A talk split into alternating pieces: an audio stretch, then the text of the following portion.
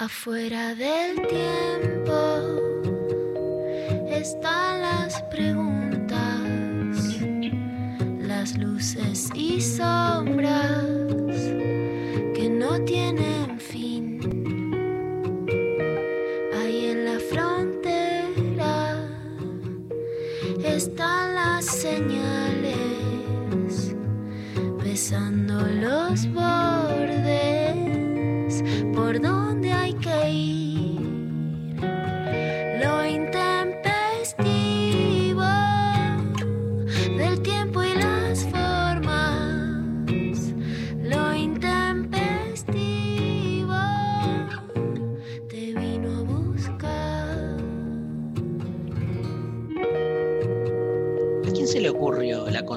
de hoy, loco?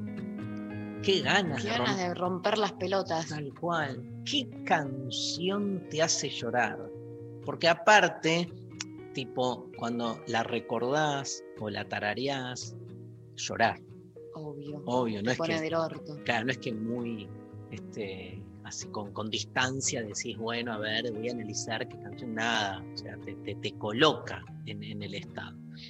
Cualquiera de regatón, dice. Qué este, ganas. Ya empezamos. Ya, o Pablo sea, dale. González peleándose, o sea, 11 y 4. Ayer Rechimusi salió a cruzarla a Luciana Pecker, hoy Pablo González lo mismo. Basta. Chicos, basta. La Estoy de duelo. Me quieren hacer llorar. Me combaten el reggaetón que me levanta. El otro me picantea. Para un poco. No se puede así. Este, lo que pasa que, viste, pensando un poco, obviamente la gente tiene que llamarnos, ¿no? Con la consigna, María. Obvio. Al 11 39 39 88 88. Y a través de las redes sociales. Pero si nos. eh, ¿Y si nos cantan? obvio. Ah, que nos canten. Que nos canten y lloren, Que nos boludo. canten y lloren eh, Claro. en audios de WhatsApp. Manden la foto de la lagrimita. O sea, llantos Tengo y lágrimas. Tengo miedo hoy. Tengo miedo de llorarme, chicos, en vivo hoy. Voy a darlo todo, voy a darlo todo. pero- Lloramos todos juntos. estaba viendo, porque ya hay gente que está contestando, como que hay, hay de dos tipos, porque por ejemplo, este, ya hay dos personas que eh, citan un tema de Cerati que se llama Vivo, que es un tema que no tiene que ver con una situación de angustia, sino como llorar por celebrar la vida, ¿viste? Cuando lloras de emoción, hay un, llanto, hay, hay canciones, uno puso eh, el estate italiano, la canción del Mundial 90, este, na, na, na, na, na, na, na, na, na,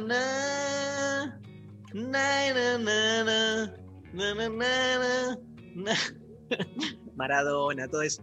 O sea, te emociona y llorás, pero porque no porque estás triste. ¿No? Hay un llanto, ¿no? no hay que ligar el llanto a la tristeza y la música también. O sea, te, te coloca en depende otro- cómo te pegue la canción. Hay canciones que quizás no necesariamente están hablando de algo triste o, o están como encaradas para ahí, pero a uno le hace resonar algo puntual que lo pone triste. Sí. Lo hace recuerdos. ¿no? También. Hay, o sea, las canciones están atadas a experiencias. Entonces, vos decís, ¿por qué llora este boludo con esta canción? Y justo porque se acuerda que esa canción. lo- Se la ponía, no sé, la abuela Claro. irse a dormir. y que se estaba por morir la abuela y dijo, Nieto, te ha. Y empezó a cantar la canción y. ¿Entendés? Horrible. ¿Está sonando? No. ¿Cuál? a cambiare le regole del gioco. Amo este tema. Bueno, y después, gracias Pablo. Hay experiencias como de también de, canciones que estuvieron eh, cerca de amores, ¿viste? Por ejemplo, la típica parejita que este, nos casamos y la canción con la que entramos al casamiento fue esta. Después te separás. No la escuchás más la canción. no, hay, manera de que vuelvas a escuchar ese tema salvo después que pasaron 20 años y ya estás en otra, pero mientras dura el duelo, salvo que te quiera flagelar, ¿no? Sí. ¿Vos qué haces con eso? Yo, No dejo de escuchar. yo también. Después de unos Apago años todo. vuelvo, pero hay un, un tiempo, aparte obvio que, que siempre, bueno, no sé si siempre, pero en general me ha pasado que comparto gusto musical. Entonces te cagan como un montón de artistas, las parejas. Me encanta lo que decís. Es como, dale, boludo, o sea, escucho a tres pelotudes y dos me los cagaste, ¿qué hago? No escucho nada más. A mí también me pasa, Luciana, que está observando esto este, en pose. Observación participante. No, no, está en pose Luciano Lutero, que va a estar hoy, que va a estar hoy este, hablándonos de cosas nimias, ¿no? Sophie Cornell, ¿cómo andás? Buen día. ¿Cuál es el tema? Decilo vos, ya que vos cerraste este tema con Lutero. Estoy en pose, me blindo o derrapo. ¿El tamaño importa? ¡Apa! Ah, es- Mirá, eso, mirá eso que- es un tema de conversación. Eso Va a traer el caso de una chica que empezó a salir con un chico y tiene un miembro pequeño y está como afectada por ese tema. Te puso picante, Luciano. Doctor, doctor ¿Se en filosofía, doctor en psicología, Yo pensé que íbamos más por el lado de. una colección de lecturas de la obra freudiana, post-freudiana, post-lacaniana, para venir a hablar de un tema menor, ¿O por- no? El por el tamaño. Fue un chiste por el tamaño. Malísimo. Sofía Cornell es la única que le festeja de los chistes a esta altura. Es la, un- la única, la única que me quiere, porque el- No, no, no, no. Tenés polia- poliamistad. No, no. Ya está, ahora está más grande, ya está. no, no, yo estoy, ya, estoy- ya tengo 54. Sí. Porque estoy cursando Cursándolos. los 54, no puedo creer. No puedo creer. Para, Estamos re bipolares. Ayer nos pusimos re arriba bien el cumple y hoy así. Yo todo bien, chicos, me preservo un poco de la melancolía porque no me da para tanto, pero quererte abordar y con toda mi alma. Nah, ni hablar. Acá obvio. vivimos la melancolía como como, decimos, como este. no necesitamos, lo, como vos dijiste en de construir el amor, no necesitamos tronos de la amistad. Cuanto más gente te quiere, mejor. Con Sofi te queremos mucho las dos. Pero Sofi me festeja los chistes. Igual, igual no- nos festejé, o sea, hice que es como, un sí, es como delirar al otro. Pero le pusiste onda, un chiste malísimo. Te re festejo, no me digas eso. O sea, además, eso es lo que hacen los. Mirá, voy a. Ahora, si me corren, si me corren, corro. Si no me corren, no corro. Pero si me corren, ahí voy, al running. Eso es lo que hacen los tipos. No, no hay que tener el monopolio del amor, no a la monogamia, no qué sé yo. Bueno, dale, no soy celosa, obviamente. Compartamos el amor. Ah, pero la otra es mejor. Te la tiran, ¿viste cómo la? Entonces ahí se te genera el fantasma con lo que, que tiene ella que no tengo yo. Te festejo los tipos. Yo también. Y entonces empezás.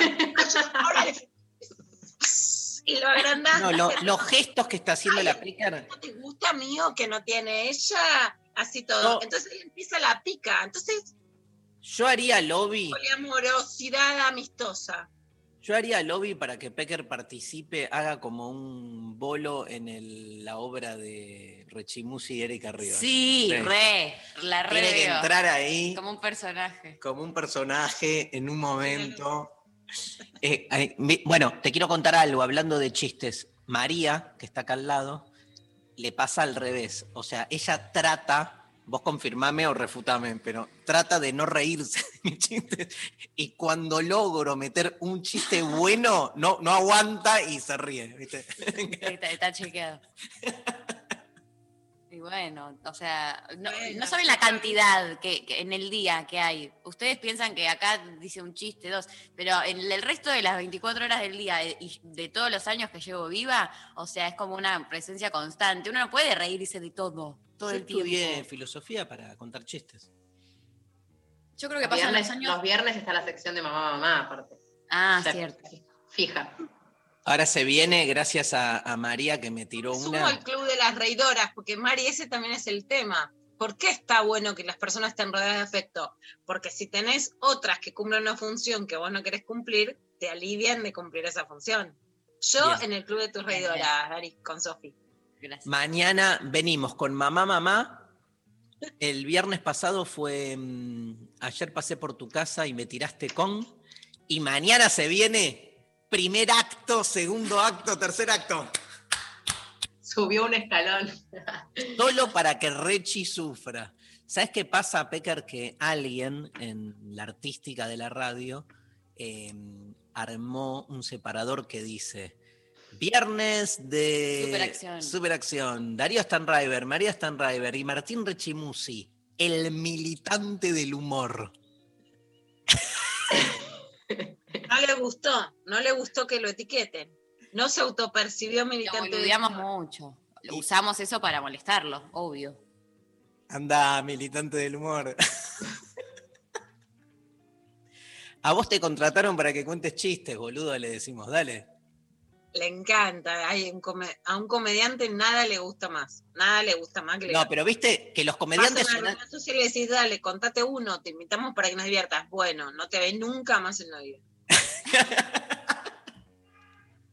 a una comediante, vamos a decir, mi amiga de toda la vida, Euge Gerti, ¿viste? Ah, el payasito, el payasito. Y después te dicen, te invitan a los cumpleaños para que seas el payasito. Y después, Oh. que te dicen los chongos? Ah, cansa el payasito. Anda, pero ¿vos qué te crees? ¿Que yo me pinto, me despinto? ¿Qué soy? Es un Como a- la Pecker en, las, en los cumpleaños siempre la- las ponen, vos que sos feminista. O sea, uh, y a mí, che, acá el filósofo, ¿qué onda la muerte? Se te atraganta el sanguchito de miga, ¿viste? Eso tengo lindas anécdotas, ¿viste? Te invitan y a propósito, invitan a un ex policía, te empieza a decir que lo hubiera matado a su mujer, y esperan que vos vayas y empieces a hacer un tribunal de femicidio el 24 a las 11 de la noche, ¿entendés? Eh, tenemos, tenemos show, tenemos show.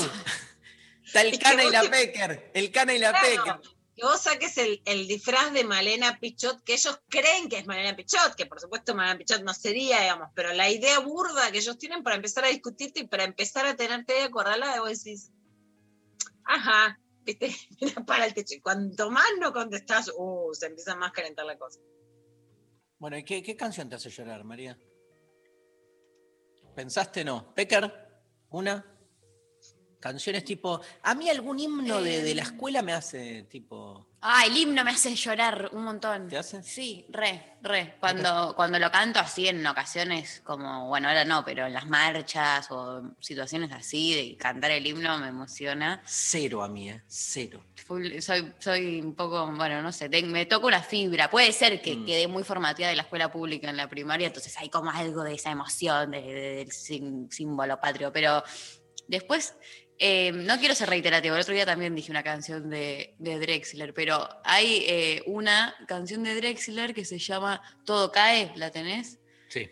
que no habla de habla eh, es como una canción que en realidad el chabón también es eh, estudió física entonces hizo una canción hablando de una como cuestión física de que las cosas bueno nada siempre caen y como que siempre van a bajar y caer y no y a mí hay algo de eso que siempre lo traspolo a la vida y un montón de otras cosas que cuando estoy mal me la pongo lloro pero también me, me ayuda un poco como a decir bueno todo cae todo se termina o sea va a estar un poco todo bien en algún momento entonces hay algo de eso que me- me emociona y me hace llorar pensar en la finitud. Me hace llorar la de René que escribió sobre estar mal en un hotel y llamar a la mamá y contarle lo que le pasa, que era como que estaba muy mal y sentirse, ¿no? Como que había éxito, pero que él estaba solo en el hotel. Esa me mata. Me mata. Sofi. Soy muy cursi para llorar con las canciones. O sea, lo- no soy, soy cero cursi en la vida, cero romántica, pero lloro con canciones tipo Luis Fonsi, Cristina Aguilera. Hay una canción que se llama Si no te hubiera conocido y lloro cuando la escucho. Después Cactus de Cerati también me conmueve, pero no lloro con cualquier canción. Grosa.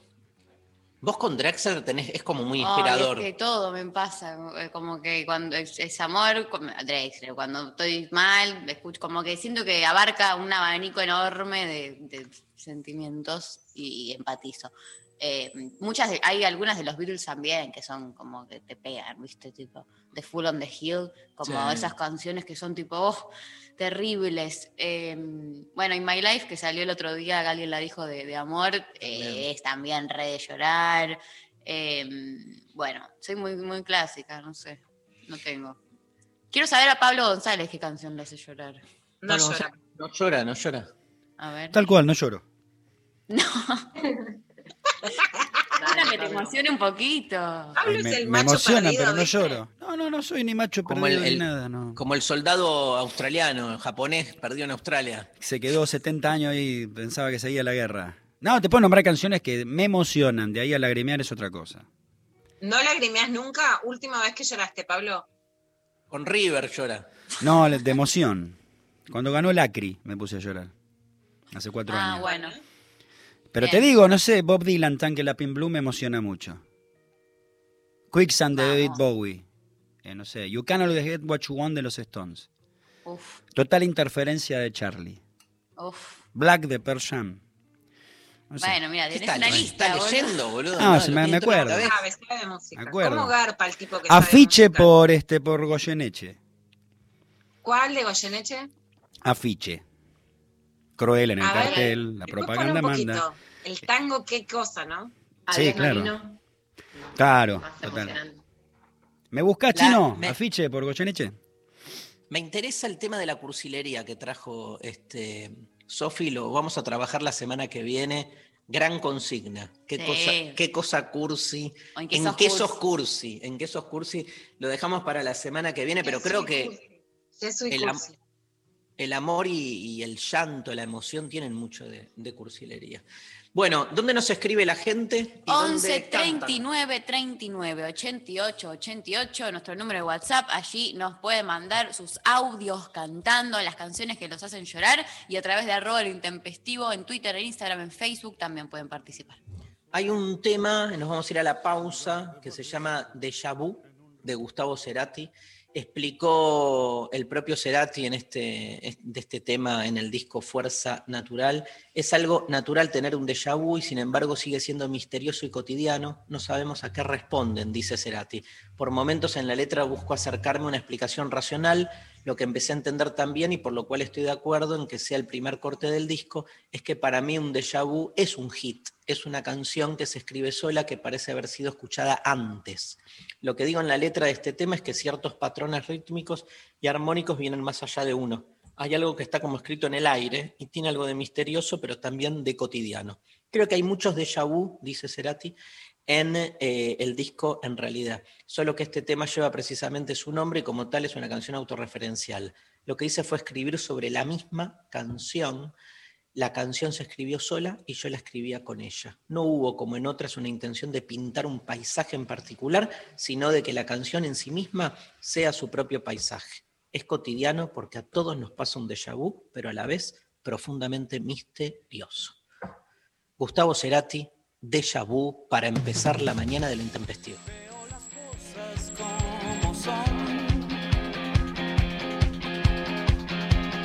Vamos de fuego en fuego hipnotizándonos.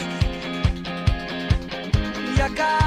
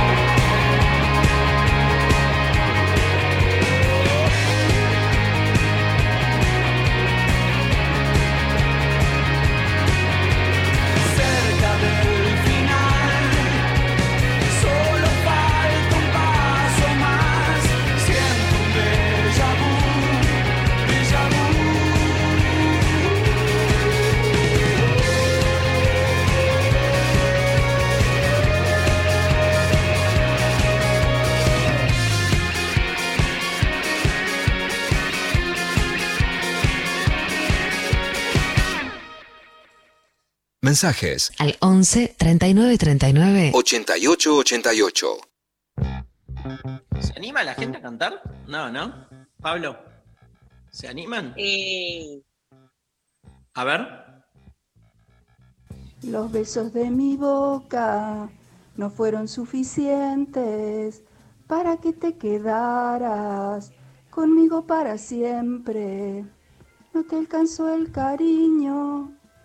Chicos, esa canción de Damas Gratis, eh, que creo que se llama Me vas a extrañar, me hace acordar mucho a una amiga mía que falleció antes de que empezara la pandemia era una amiga hermana, que es un término que, que armé porque así, así la siento. Así que bueno, me hace acordar a ella porque la cantaba y bueno, nada, los quiero mucho. Me hicieron poner tristes. Eh, acá escuchamos, teníamos el retorno muy bajo, pero escuchamos como que era una canción que le hacía acordar a una amiga que falleció, ¿no? Sí. ¿Qué, qué canción era, Sofi? Este, Sí, de Damas Gratis se llama Me vas a extrañar y es una canción muy arriba igual, ¿eh? muy, al- muy alegre. De hecho, yo empecé a arengar, pero bueno, este no nos qué lo- Obvio, que, pero hay bueno. algo, Dari, que es muy triste de la pandemia. Ella cuenta que la amiga se murió antes de la pandemia. Eh, y una de las cosas más tristes de la pandemia es que los seres humanos construimos ritos también para despedir a los muertos. Una de las formas más difíciles que tiene la muerte en este momento, aun cuando se puedan hacer velorios, son más chicos, yo vengo la semana pasada del fallecimiento de mi mamá, hicimos un velorio, pero más chico, pueden entrar siete personas. Digo, estás menos acompañada en relación a otras muertes y la verdad que también es una de las cosas más difíciles de esta pandemia y como dice el último libro de, de Byung-Chul Chang, los rituales son necesarios para los seres humanos, para poder atravesar el duelo. Entonces, todas esas flechas que no podemos atravesar, pasan cosas muy impresionantes que no les quiero ni contar. Digo, el cementerio de Chacarita, por ejemplo, tiene una actividad dentro que no tuvo nunca, porque hay, hay otras muertes, ya pasamos las 85 mil, hay otra actividad y a la vez hay mucha más soledad en relación al dolor de la muerte, lo cual hace muy difícil. Por supuesto, las canciones nos atraviesan como flechas frente a ese dolor, también le dan sentido porque es bueno darle un lugar en, los rituales y en lo que nos recuerda ese dolor, pero es un dolor que se atraviesa con mayor soledad y eso lo hace difícil. Gracias, Lula. En, en Twitter la gente está opinando. Juan de los Palotes dice Alma de Diamante de Ay, Spinetta. sí. Sí. Em, Re. preciosa. Preciosa Dama Azul. Preciosa Dama Azul. Peces de Luz de Carlos Aguirre en versión de Juan Quintero. Me encanta. También voy a agarrar el listado este. Me voy a poner a Vamos, escuchar te una playlist en Spotify para los días que. Playlist de llorar. Ariana Sofía dice, nunca te voy a olvidar. Tema que compusieron para despedir a Rafael Correa después de 10 años de presidente de mi país. Viva Rafa por siempre, pone, lo extrañamos. Ay, ay, a mí la canción que alguna vez se la pedí a Pablo, más de una vez, de, de Lito Nevia, que canta Silvina Garrela, de quien quiere, a, quien quiera oír que oiga, a mí me hace, esa canción me parte, boludo. Y no es un llanto que tiene que ver con algo. Escriben los que ganan, eso quiere decir que hay otra historia, Mirá, se, se- está, está la re verdadera historia. Vamos, Peque. Está re lanzada la Pecker que antes decía, a mí no me hagan cantar, bailar sí, cantar no. Eh, aquellas pequeñas cosas, dice María José Carrara de Sarrat, y uno se cree que las mató el tiempo y la ausencia, pero... El, eh, el de El Capusotto. capuzoto que tararea. Una que la conozco más o menos. Son aquellas pequeñas cosas que no tiempo de rosas. No tenés idea. Serrat. No tengo idea.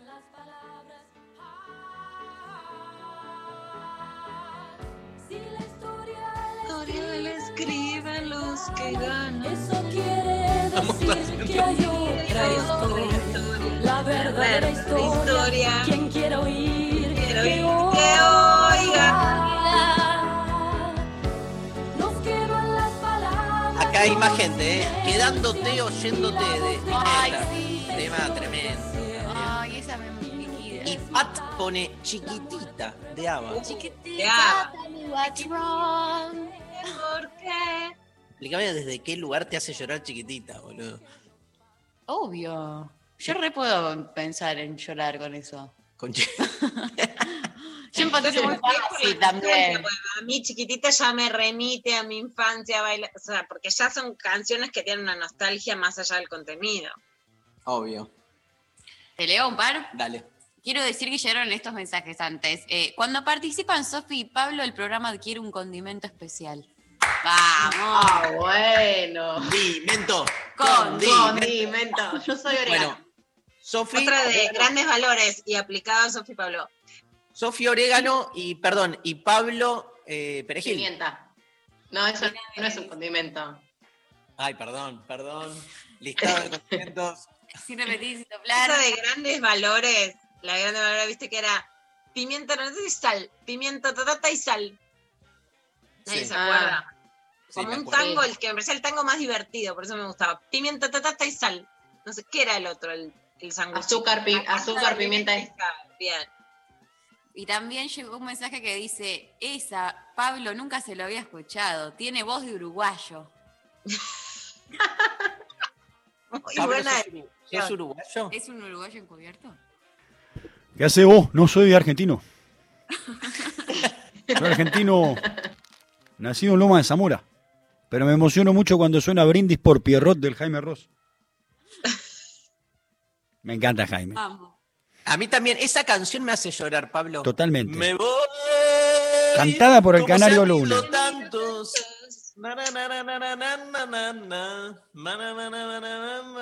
La original la cantaba el Canario Luna y el que tiene ahora Jaime es el zurdo Besio, que también la canta muy bien. Sí. Y es muy lindo escucharlo en vivo al Jaime, ¿no? Todas las canciones del exilio me parten, boludo. Ahí sí. Como brindis por perro, Pierrot. Bueno, ayer una cosa, hoy vamos a volver con el tema, ¿no? Pero que me quedé así de decirlo cuando te dicen estamos en las listas negras. Chicas, las listas negras eran que no te podían pasar en la radio y que a Mercedes Sosa le decían o te vas o no respiras más. Las listas negras en la Argentina tienen esa connotación. Una investigación periodística sobre cómo es el circuito de la derecha es una investigación periodística. Una lista negra, que ahora la asimilan por lo de la reacción conservadora, era que no te pasaban en la radio y que te tenías que, que, Claro. que te daban el changüí de sobrevivir afuera. Si no, te aniquilaban. Dancing Queen de ABBA, me tiran mucho ABBA, ¿eh? Ay, yo esa me la pongo para bailar. Claro, Ah, pero bueno, Arriba, puede emocionar que- ahí. Sí, porque te toca otras cosas. Y hay mucho Víctor Heredia, Serrat, mucho... Mucho Morral y Huerta. Sí, Morral y Huerta. Bueno, a ver, A todos ver. nombres. Daniel Bigletti y Mejía Godoy. Tremendo. Que la payún. ¿Qué está poniendo, Algo- Pablo? es- no sé. El recuerdo disfrazado de santos y su historia se ha vuelto ilusión. Ahí está el. Descubro el disco de amargura que ni la mejor partitura le pudo marcar a mi voz. Se van, como se han ido tantos. Tremenda, tremenda canción. Lee María, Stone Rider. Eh, a la abuela Emilia de Teresa Parodi. Soy músico y para recibirme en una de mis últimas materias le hice un arreglo y la rendí el mismo día que mi abuela falleció. Lo más difícil de tocarla y cantarla en el examen fue hacerla entera sin llorar. Wow. Tremendo. Un abrazo enorme. ¿Hay, ¿Hay audios? Yo te llevo dentro hasta la raíz y por más que crezca vas a estar aquí. Aunque yo me oculte tras la montaña, aunque encuentre un campo lleno de caña, no habrá manera, mi rayo de luna, que tú te vayas. Natalia Lafourcade y yo no superando a mi ex, jamás. Que Te amo. al final. Yo no, supera- yo no superando a mi ex jamás. Me encanta. Ya lo vas a No soltamos nada, no soltamos nada.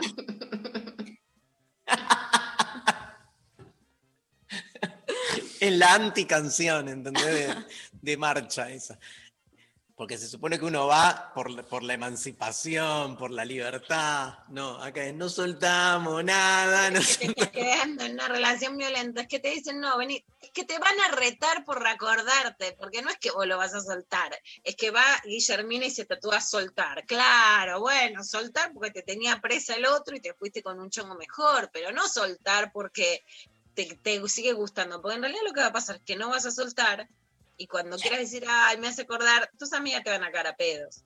¿Quién es? ¿Quién es Guillermo?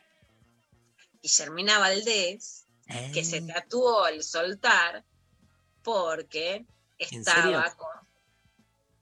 Claro, ella es como, para mí es el paradigma de soltar, lo dicen muchas, pero ella se lo tatuó. Entonces es como, mira, yo te enseño a soltar. Pero, Bueno, ¿Con quién? tenía una relación en donde no la dejaban trabajar, yo también suelto, no suelto, me escapo.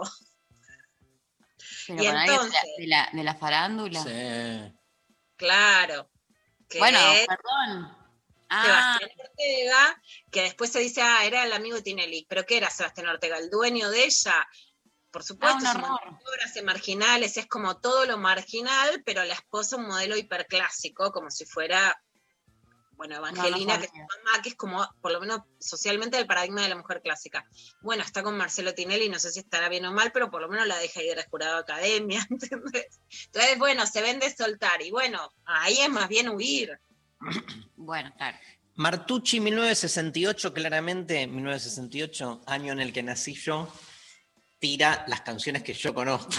Era en abril de Baglietto, que es una canción que no, no, nada, no puedes escribir una canción donde son un padre y una madre llorando la muerte de un bebé. Y, como, y, a- y fue un hit la canción, eso es lo loco, ¿no? Habla también de... Nada, pero es bellísima la canción. Este, Pueblo Blanco de Serrat. Carta de un león a otro. ¿Te acordás la carta de un león a otro? Perdona, hermano mío, si te digo que ganas de escribirte no he tenido. Sí. Y el ferroviario de Jairo. ¿Sabes que Jairo cumplió el mismo día que yo? Cumpleaños ayer. ¿En serio? Sí. Ay, Y Jairo, nunca me enganché con, con la música de Jairo, pero eh, eh, tuvo como su, su momento, ¿no, Lula? Sí, sí. Tiene como un, era como un mix entre melódico y comprometido, como que estaba ahí en el medio. Dependía. la- Radical, muy radical. Sí, creo que cantó el himno en algún momento también. Sí. Sí. Y Bueno, María. Em, por WhatsApp Sí. nos dicen, hola, color humano de almendra. Tremenda. Mm, temón, temón, temón total, me encanta. temón. Eh, hace mucho no lo escucho. Hola, Intempes. La canción de las simples cosas de Mercedes Sosa me hace llorar. Me recuerda a un viaje y además la letra te destruye. No, no, no, no. Ese tema, espera que lo busco. Mercedes me llega al alma. No, todo Mercedes. Pero la canción de La la vo- o sea, la- si Pablo pone ahora Mercedes, lloro. O sea, es así, o sea, la voz de Mercedes. Uno se despide insensiblemente de pequeñas cosas, lo mismo que un árbol que en tiempo de otoño se queda sin hojas. Al fin la tristeza es la muerte lenta de las simples cosas, esas cosas simples que quedan doliendo en el corazón. Uno vuelve siempre a los viejos sitios donde amó la vida. Y entonces comprende cómo están de ausentes las cosas queridas. Por eso, muchacho, no partas ahora soñando el regreso. Que el amor es simple y a las cosas simples las devora el tiempo. ¡Bravo! ¡Bravo! ¡Viva Perón, carajo! También uno puede llorar porque te duelen los oídos. Ah, bueno, mira cómo pasa. De un lado. Mirá la diferencia entre alguien que me quiere, como Luciana Pecker, que está llorando desconsoladamente, y la heladera, por otro lado, el freezer, Sophie Cornell. Corazón de hielo. Qué tema ese, Lula, ¿no? Ay, por favor, chicos. Yo, todo esto no, yo tengo mucha, mucha carne, pero no tengo caparazones. Todo, es todo carne viva, todo lo que hay. Mira que hay, ¿eh? Te, Te quiero, amamos. te quiero. Hay una canción de Spinetta que canta Gabriela Pumer que se llama A vos te parte también, María, la canción para los días de la vida. Ah, me liquida. No, Ah, no voy con esa, No. No, esa es. Me, me. Pablo, luego Vos, me callate. Grido. Anda. Grido. Grido. Aparte, grito. Lado bueno de última, decime, no sé. que no, Grido, grido, grido. Es berreta. Aguante, grido. Fría y berreta. Auspicia este programa. Grido. No, si no puedo auspiciar, Que nos auspicie. ¿a qué hora cierra la bananita de Olca del lado bueno? Bueno, uno. ¿Algún mensaje más? ¿Hay, ¿Hay más audios? No, ¿no? González, sí. Lo que te da terror te define mejor. No te asustes, no sirve, no te escapes. Volve, volve, toca, míralo dulcemente esta vez. Que hay algo de él en vos, pero hay más de vos en él. Escucho a Gabo y lloro, de emoción, de amor, de angustia a veces. Lo amo a Gabo y estoy con Mari, con Drexler también, que, que empatizo con él en todo. Un beso, los quiero. Ah, Hermosa. no, y es fuerte lo de Gabo Ferro, que, que, bueno, nada. Se murió tan joven y tan. Nada.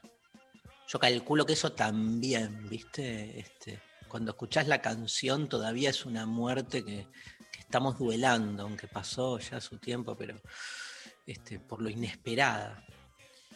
Me hace llorar a Mares la versión que canta la negra Sosa de Cuando tenga la tierra en los 60 en La Habana en Casa de las Américas, dice. Uh, a Ana verla. en este cuando tenga la tierra es que empieza con los gritos Mercedes Sosa y se te, sac- te saca lágrimas Acá en, en WhatsApp dice, no la belles, a mí me hace llorar y me parte en mil pedazos. Te abracé en la noche de Fernando Cabrera. Abracitos desde Uruguay. Te abracé en la noche esa es la canción más sabes qué Le- a, a la oyenta desde Uruguay es una canción que me encanta me, me angustia pero no me saca lágrima Bueno, Para mí el, el saca lágrima tiene que tener como un, con- un condimento especial. a mí me gustaría un aparato que sea un sacalágrimas, me resolvería un... Saca lágrima. No, yo quisiera un corcho ya está altura. Esta canción me hace llorar. Escucha, escucha esta. Yo quisiera más que ponga que Escucha esta, Lula.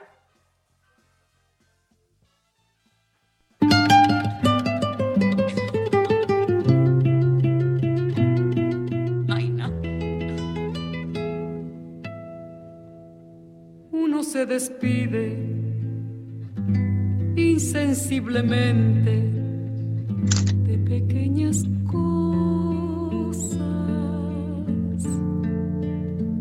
Lo mismo que un árbol que en tiempo de otoño se queda sin hojas.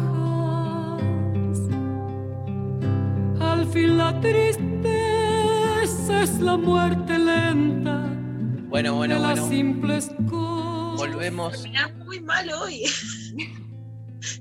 Yo lo pongo todo, pero No, no, no ponemos más. Igual yo te quería, quería que escuches el compro, compro, que justo pasaba acá. Me apareció, apareció. sí, me voy a enojar, me voy a enojar para salir de esta. ¿Qué compramos, che? ¿Lo escuchan? Sí. No puede ser, boludo. Viene siempre a la hora del programa. Para mí está escuchando No, el no, internet. debe tener un recorrido. Mirá, quiero ver, quiero ver si está escuchando. Tira ahora, compro. No, no, No. estaba escuchando. No, no está escuchando porque no es auténtico, no es espontáneo, no improvisa, tiene un disco. Yo lo veo pasar, yo les cuento, pasa después de tu casa, pasa por acá. Y lo veo, yo escribo en, una, en un escritorio que da una ventana que está muy cerca de la calle, entonces yo lo veo, yo veo lo que pasa en la calle. Y lo veo en los ojos, está como con auriculares y manda, o disco o con el megáfono. Lo hace sin corazón, no, no es, no, no lo. Bueno. mm, ¿Qué, qué puso ahí? ¿Por qué? Entendí el chiste. Que, que, que como que el horario es. Como que nos fuimos de horario. No, No, no, el que el- chabón, ¿a qué hora va a pasar si no es ahora? A las 11 de la noche te pegas un tiro en los huevos. Es como el mejor Ah. horario que tiene para pasar para todos. Le hace un bien a la La, la- la persona Pat que este, votó chiquititas manda un. Chiquititas. Ma- Chiquitita. Chiquitita. Chiquititas. Chiquititas lloro. Es el programa de Cris Morena. Pim, Pollo, turín, turín. Chiquitito. Turín, tu- brote de mañana. Semilla que estalla. Milagro. Turín, turín. Con alas. Tu medida es Dios está pimpollo. Tu alma. está hoy. ¿Qué es tulín tulín? ¿Qué es un, una medida monástica de la Micropene. trova medieval? ¿Suena Ava? Bueno, te explico, dice Pat. Mi abuela regaló este disco a mi madre cuando yo estaba por nacer. Era la única que creía que yo iba a ser mujer, chiquitita. La versión en castellano me remite al mensaje que ella solía darme cuando estaba viva. Besos. Pat, hermosa, te amamos, te abrazamos. Bueno, eh, vamos con, con un tema. Con ¿no? un tema, dale. Vamos con un tema. Estamos muy musicales, ¿eh? venimos muy musicales. Em, vamos con este tema de los Guns N' Roses, del disco Appetite for Destruction. Eh, Sweet Child's On Mine fue el primer single de la banda en alcanzar el número uno, en el cual permaneció durante dos semanas en el año 1988, cuando yo tenía 20 años. Eh, en el especial de no sé qué, cuentan que en un especial que hicieron en VH1, cuentan que el baterista Steven Adler y Slash estaban en un descanso y Slash comenzó a tocar una melodía tipo circense. Eh, él dijo que tocara riff de nuevo y entonces llegó Easy Stradlin para unirse a los acordes. Axel se unió y comenzó a cantar el poema que había escrito a su entonces novia y después esposa Erin Everly. En una entrevista para la revista Hit Parade en 1988, el bajista Duff McGagan declaró, la cosa de Sweet Child es que fue escrita en cinco minutos. Era una de aquellas canciones más, solo tres acordes. ¿Viste ese intro que hace Slash al principio? Era un chiste, porque pensábamos, ¿qué mierda es esta canción? No será nada, será una canción de relleno para el álbum. Y excepto por la parte vocal es bastante dulce y sincera. Slash estaba jodiéndonos cuando escribió ese riff por primera vez. Increíble. Sweet Child of Mine, Guns N' Roses.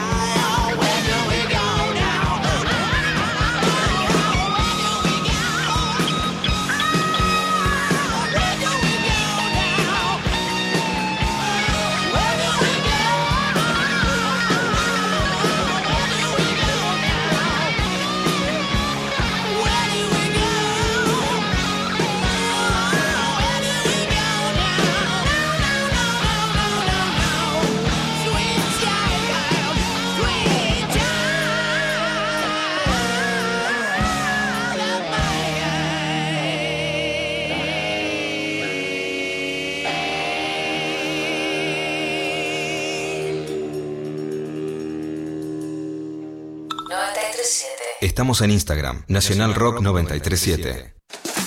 Las bandejas están girando. DJ Time. La pista te está esperando.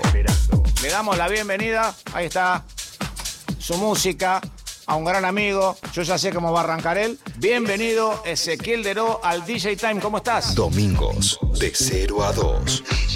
Con Claudio Ferraro. y nace la, la idea de empezar a ir al interior y, y realmente ahí me di cuenta, empecé a ver en vivo y en directo lo que realmente pasaba lo, con, lo que nosotros estábamos haciendo, porque era encontrarme todos los sábados con 5.000 personas que se prendía fuego todo. DJ Time. Por 937 Nacional Rock. Hace la tuya. Desafiar. Escuchar. Nunca nos conformamos. 937. Nacional Rock. La mesa está servida. Hola, ¿qué tal? Divertirse a la tarde está asegurado. Hola. ¿Qué tal? Lunes a viernes de 13 a 16. Calu Bonfante, Diego Ripoll, Nati Carulias. ¿Qué tal? Hola, ¿qué tal? Hola. Hola. ¿Qué tal? Hola. ¿Qué tal? Por 937. Nacional Rock. Hace la tuya. 937. Mandanos tu WhatsApp 11 39 39 88 88.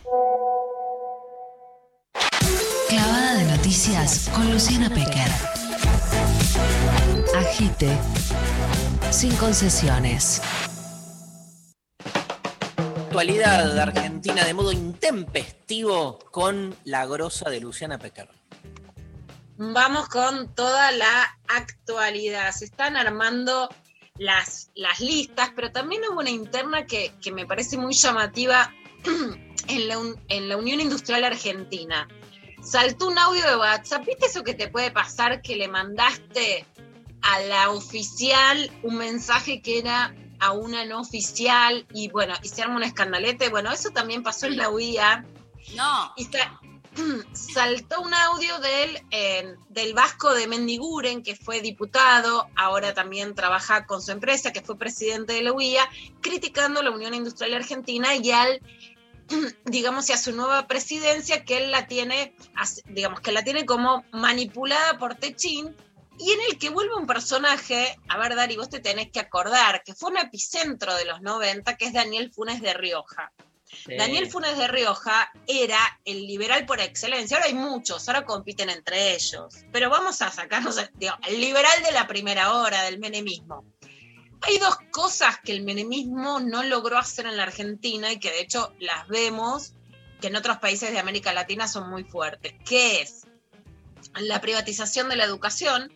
Hay algo que logró, que es la privatización de las jubilaciones, pero que después el kirchnerismo retrocede, y la flexibilización laboral. Por supuesto que igual hay situaciones de flexibilización laboral y que especialmente el desempleo produce una flexibilización laboral de hecho, que antes no nos hubiéramos imaginado, qué sé yo, con los rapis, con los Uber. Hay algo de la vida moderna que flexibiliza, pero hay algo que no se logró. Bueno, eso era lo que quería eh, justamente Daniel Funes de Rioja. Y lo que significa es que hay también una dirigencia industrial que en realidad no va a pedir la protección de la industria nacional. Sino que lo que va a pedir son peores condiciones para los trabajadores y lo que decía Mendiguren era que no reconocían nada de lo que había hecho este gobierno en el sentido de ayudar directamente a pagar sueldos. O sea, es una industria que te dice, sean más liberales, pero que el Estado nos ayude directamente a pagar sueldos, que fue lo que hizo el Estado el año pasado, a planchar las tarifas, entre otras cosas. Pero hablando de eso y en comparación, dijo que la gestión de Mauricio Macri fue directamente un industricidio. Pero Romina, si yo número los números de la industria en el periodo. Si no, no Macri, acompañan a nadie. Fue un industricidio lo que hizo Macri. Un industricidio de lo que pasó, los números de empresas que cayeron, cómo subió la inflación. Entonces llega un gobierno, no importa el signo que vos quieras, pero ante una crisis te demostró que la decisión política fue que no se cayeran más empresas, no que en el altar del equilibrio fiscal que se mueran todas como nos decían, cuando se caían 40 por día, vos hablaba con el gobierno, el amigo Cabrera, un gran ministro de la producción, muy entendido también en, la, en el área, y te decía, ese es el único camino. Se van Una a caer más, ¿no? Para- vamos a ir igual, pero más sí, rápido. Sí. Entonces, ¿cómo esto no lo vemos? Pregunto yo, mis colegas industriales.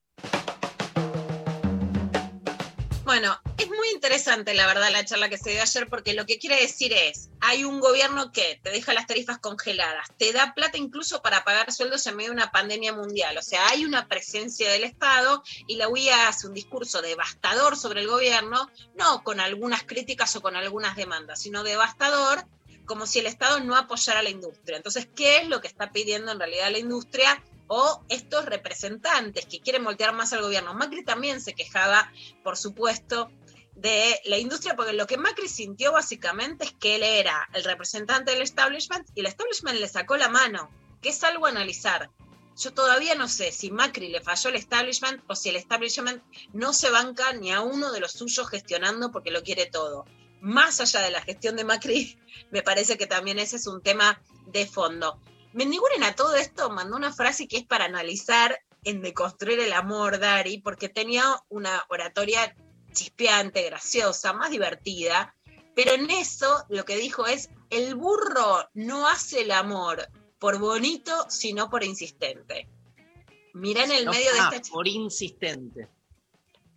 Sí, porque además era tan rara la frase, la dijo tan rápido que, viste, dijo, no hace el amor, bueno, yo soy como el burro, dijo, no, no, que no hace el amor por bonito, sino por insistente. Bueno, vos fíjate cómo la idea era que un varón que no era lindo, que no era especialmente atractivo, no ganaba por sus propias cualidades, incluso estéticas, sino por la insistencia, que es uno de los factores que hoy se intentan desmontar, ¿no? De, de, por supuesto, si una chica quiere, si le vuelves a preguntar, todo bien, pero si sos insistente, no. Y antes se tomaba la insistencia como una cualidad. Si sos feo, insistí que algo vas a conseguir, ¿no? En el medio de la chicana la metió Mendiguri y vos decís, bueno, esta es la estructura también con la que se generaron las inequidades y los acosos en las relaciones amorosas. En el medio de esa chicana discutió fuerte con otro de los periodistas, Javier Calvo, que viene del diario Perfil.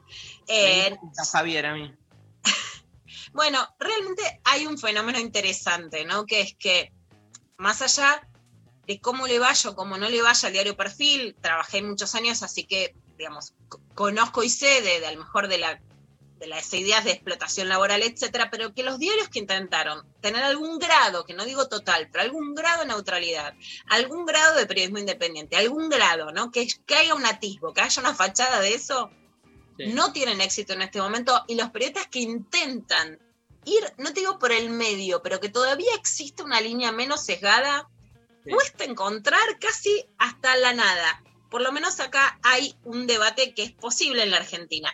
Bueno, Javier Calvo lo empezó a chicanear porque Vasco de decía que aún con la pandemia la Argentina había crecido en relación a los datos de dos años atrás. Y lo que dice Javier Calvo es no puedes comparar con el macrismo, que fue la peor crisis de la historia argentina.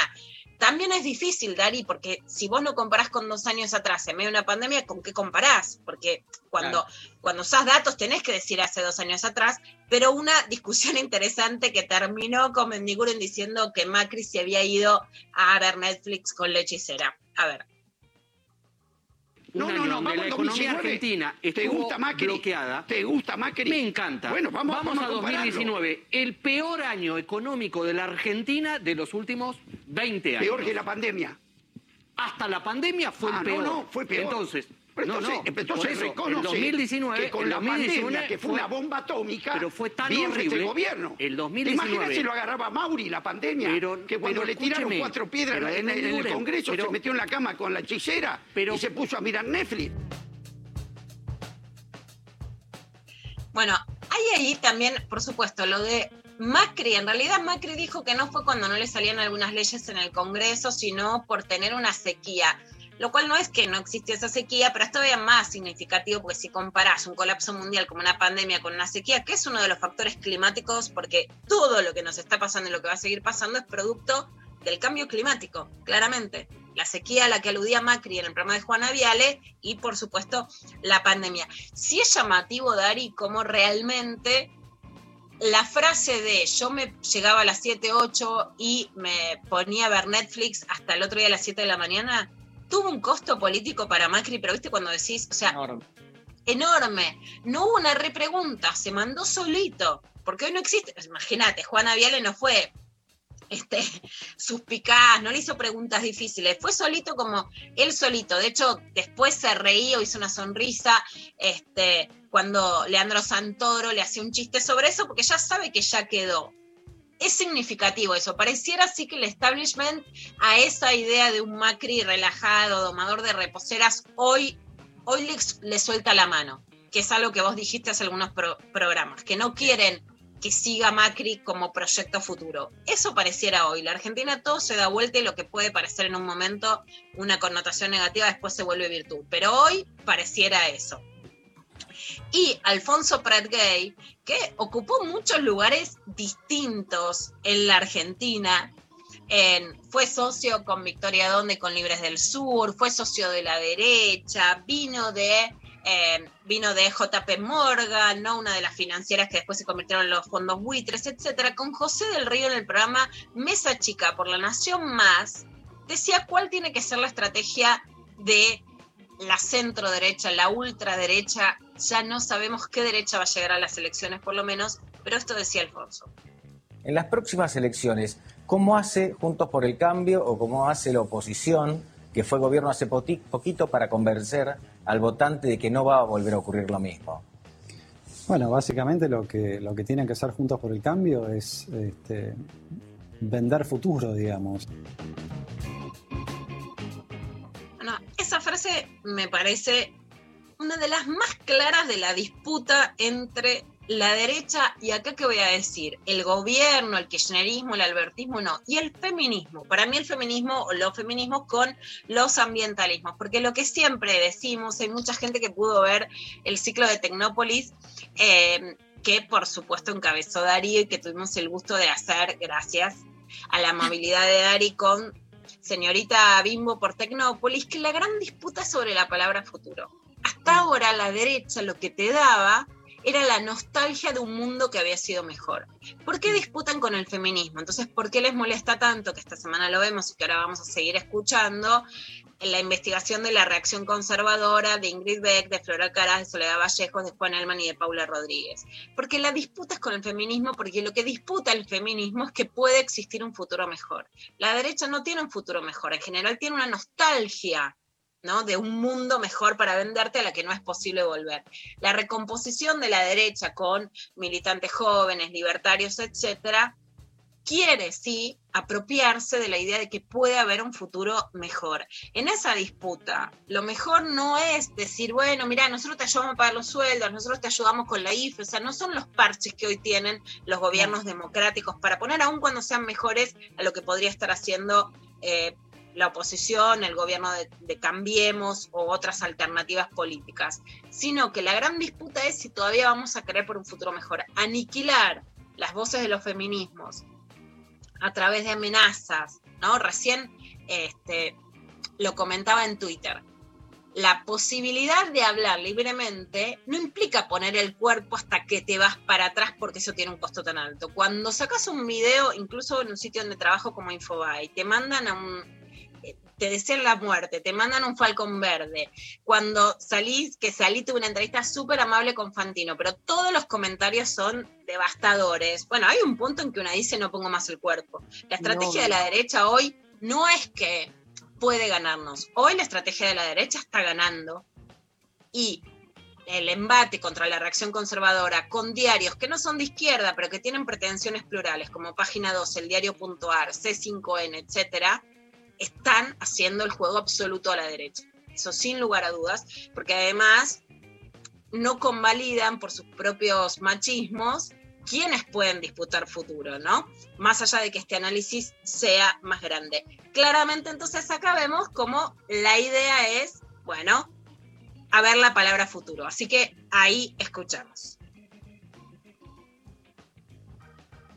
Tan mejores que ellos, como los estamos aplastando en la batalla cultural, los estamos pasando de arriba, porque no solo le ganamos en lo productivo, somos superiores moralmente, somos superiores estéticamente, somos mejores en todo, y les duele, les duele. Entonces, como no pueden pelear con las herramientas legítimas, eh, se, apa- se apalancan en el aparato represivo del Estado, poniendo torres de guita para hacernos mierda. Y aún así no pueden, no pueden, tuvieron que bajar la nota, tuvieron que bajar la nota.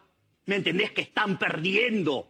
Están desesperados, están perdiendo la batalla cultural, los zurdos de mierda. Por primera vez se ven acorralados los zurdos de mierda.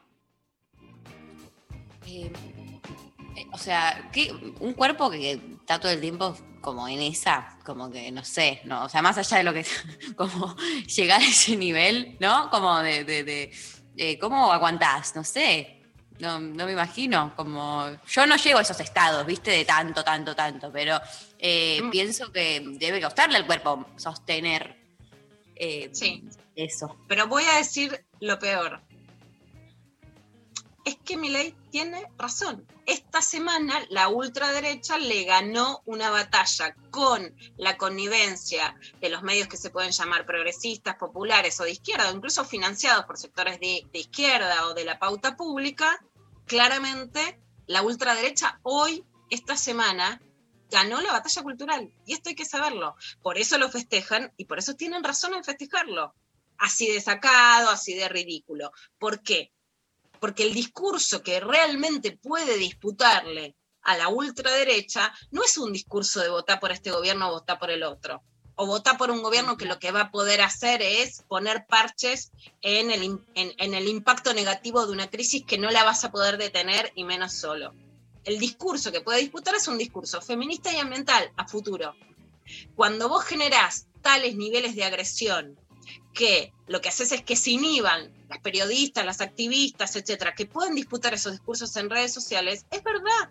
Esta semana ganaron la batalla cultural, eso se puede desmontar. Cuando vos tenés al diario puntual que dice no publicamos esto, bueno, no es que tuvieron que bajar, es que se lo hackearon el sitio, pues estuve hablando con las periodistas. Hoy no se puede ver. Lo importante no era seguir viendo esa nota o no seguir viéndola. Lo importante es que la demonización de quienes escribieron la reacción conservadora fue un triunfo de la ultraderecha, avalado completamente por el machismo progresista. Y en la medida, además, en que quienes son actores sociales, lo único que reciben es agresiones, bueno, por supuesto que eso genera una inhibición. Entonces, este avance de la ultraderecha hay que tenerlo claro y cuando incluso dicen, somos superiores estéticamente, bueno, tienen un formato estético, estaba hablando con Viviana Canosa, que lo hablábamos ayer, con vedettes, con modelos, o sea, antes a esos sectores los representaba un cura. Ahora no los representa un cura, los representan economistas que parecen tener, digamos, una labia técnica y los representan vedettes o mujeres estéticamente atractivas, porque es parte de su connotación ideológica. Y de vuelta, si no podemos leer cómo es la reacción conservadora en la Argentina y en el mundo y ganar la información, tampoco vamos a poder parar este avance de la ultraderecha. Algo que tiene que ver con lo que estoy diciendo, pero que pasa en Colombia, porque de nuevo, hace mucho tiempo que digo, es hora de volver a escribir o a leer como lo hacía Eduardo Galeano. Si vos lees con lupa entonces lees un tuit, te enterás de algo sesgado. Si vos vas arriba de la montaña y ves lo que está pasando en todo el continente, vas a entender bueno, lo que está pasando que es algo sistemático. Después de muchos años de avances, de las mujeres y de las denuncias contra la violencia sexual hay un retroceso. Vamos a escuchar ahora lo que cuenta Ginette Bedoya Lima. Es una de las mujeres que escuché que más admiro, tiene una historia terrible, es una periodista colombiana que investigaba bueno, todo lo que pasaba en Colombia sobre el crimen organizado, queda en hacer una nota en una cárcel y sufre una violación colectiva. Es la creadora del grupo No es hora de callar, va a la justicia este año y el Estado colombiano le da la espalda. Ya se enferma y no había aparecido en redes hasta el día de ayer. Lo que dice en el día de ayer es que va a volver a dedicarse a otras cosas periodísticas, pero que va a dejar la causa y que va a dejar por un tiempo también las cuestiones contra la violencia sexual por recomendación médica porque no le da más el cuerpo. Esto es lo que está logrando la sistematización de la derecha. Aunque no se termine completamente la lucha feminista, aunque no abandonen todas, hoy la erosión de las derechas está generando erosión en quienes ponen el cuerpo con costos altísimos. Esto decía Ginette Bedoya Lima en sus redes sociales. Por sugerencia de los médicos eh, es necesario soltar un poco y creo que le he dedicado muchísimos años a esta tarea, hacer esta tarea, abrir un espacio y ahora hay mujeres y hay organizaciones que deben tomar estas banderas y que deben seguir por ese camino que muchas de nosotras ya hemos abierto. Lo que yo tenía que hacer para que se visibilizara y se conociera la violencia sexual en Colombia, creo que está hecho. Lo hice a un costo muy alto, lo hice a costa de mi propia vida y de muchas cosas que tuve que sacrificar, pero de las que no me arrepiento y que por el contrario me llenan de motivación. En ese momento hay muchos colectivos y colectivas de mujeres y de feministas que están tomando nuestras banderas y que además están haciendo un gran trabajo para seguir por ese camino que nosotras ya abrimos. Pero creo que no nos podemos permitir silenciarnos y es la invitación que, les vuelvo a hacer, que no callemos, que no es hora de callar. Y no es hora de callar, ya no solamente es algo mío, le pertenece a este país, le pertenece a todas las mujeres de América Latina y del mundo que creen que levantando la voz pueden salvar la vida de otra mujer o su propia vida. Gracias, Lula. Increíble. Give Peace a Chance surgió tras la primer A la cama por la paz realizada por John Lennon y Yoko Ono en 1969 durante su luna de miel para promover la paz mundial en contra de la guerra de Vietnam. En ese acontecimiento, Lennon respondió a un periodista que lo que pretendían decir con la encamada era dale una oportunidad a la paz, frase que lo animó a componer el himno. Lennon y Ono pretendían llevar a cabo una segunda encamada en Nueva York, sin embargo no se les permitió el acceso a Estados Unidos a causa de una pena por cannabis que Lennon tenía en 1968. En ese momento se dirigieron al Hotel Sheraton Oceanus en las Bahamas, donde pretendían realizar el acontecimiento. Sin embargo, por el calor y las condiciones del hotel lo suspendieron. Fue así que el 26 de mayo la pareja se trasladó hasta Montreal, en Canadá, y estando en el Hotel Queen Elizabeth se alojaron en las habitaciones 1738, 1740, 1742 y 1744 e invitaron a distintas personalidades para repetir la actividad y entonar esta canción, Dale una oportunidad a la paz. Give Peace a Chance, primer single en solitario de Lennon y el primer acreditado a Plastic Ono Band. Lo escuchamos.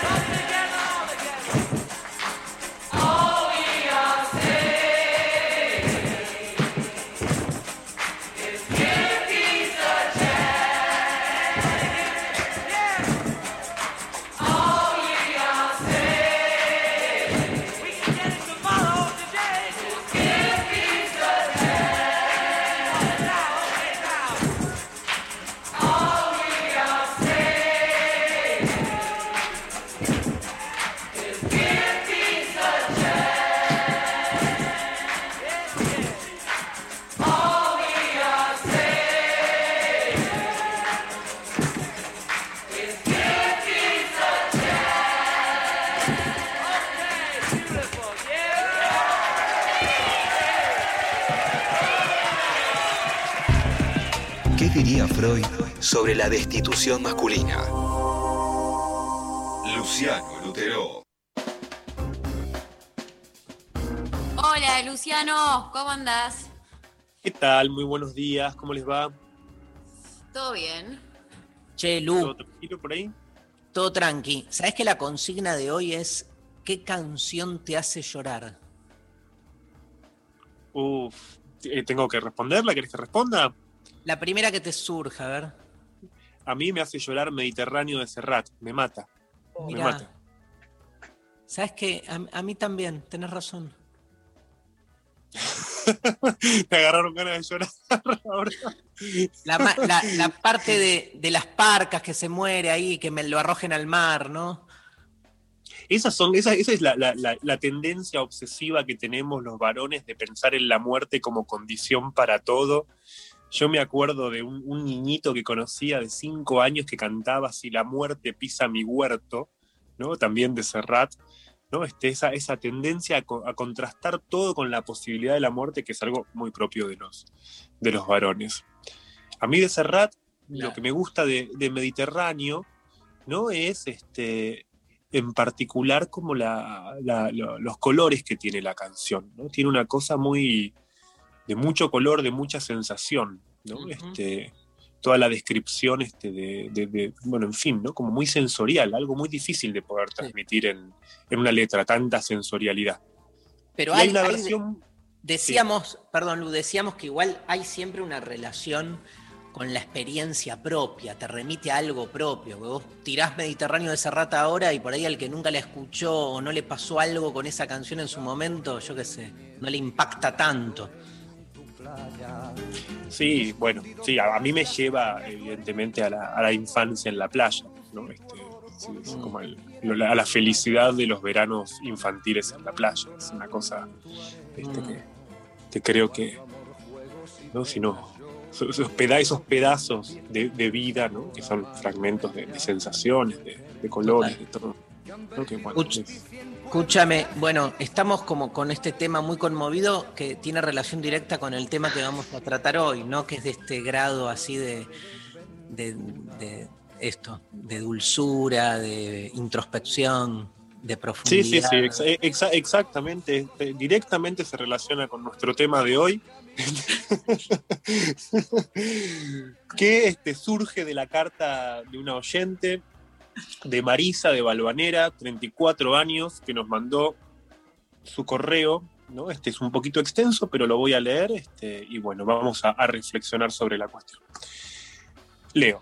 En estos días estoy muy preocupada porque salí con un tipo y estuvo todo bien, pero la verdad es que tiene un miembro chico. Yo pensaba que eso era joda, que era una forma de bardear a los hombres, pero esto es real. Es algo que me pone mal porque la paso bien con él y me costó un montón encontrar a alguien con quien salir. Hoy los chabones están re locos y los que no son una mierda y los que no son una mierda. Entonces no quiero perderlo. Además me sentiría muy forra por decirle de no seguir por algo así. Yo no tengo mucha experiencia en el amor, antes tuve una pareja en la que sufrí muchísimo y a lo mejor pasa que mi ex me mal acostumbró, ja, ja, ja. Lo digo en chiste, pero también de verdad porque la diferencia es muy grande. ¿Te parece que esto es algo que se puede remontar si empezamos en una relación? Bueno, esta es la consulta de, de Marisa.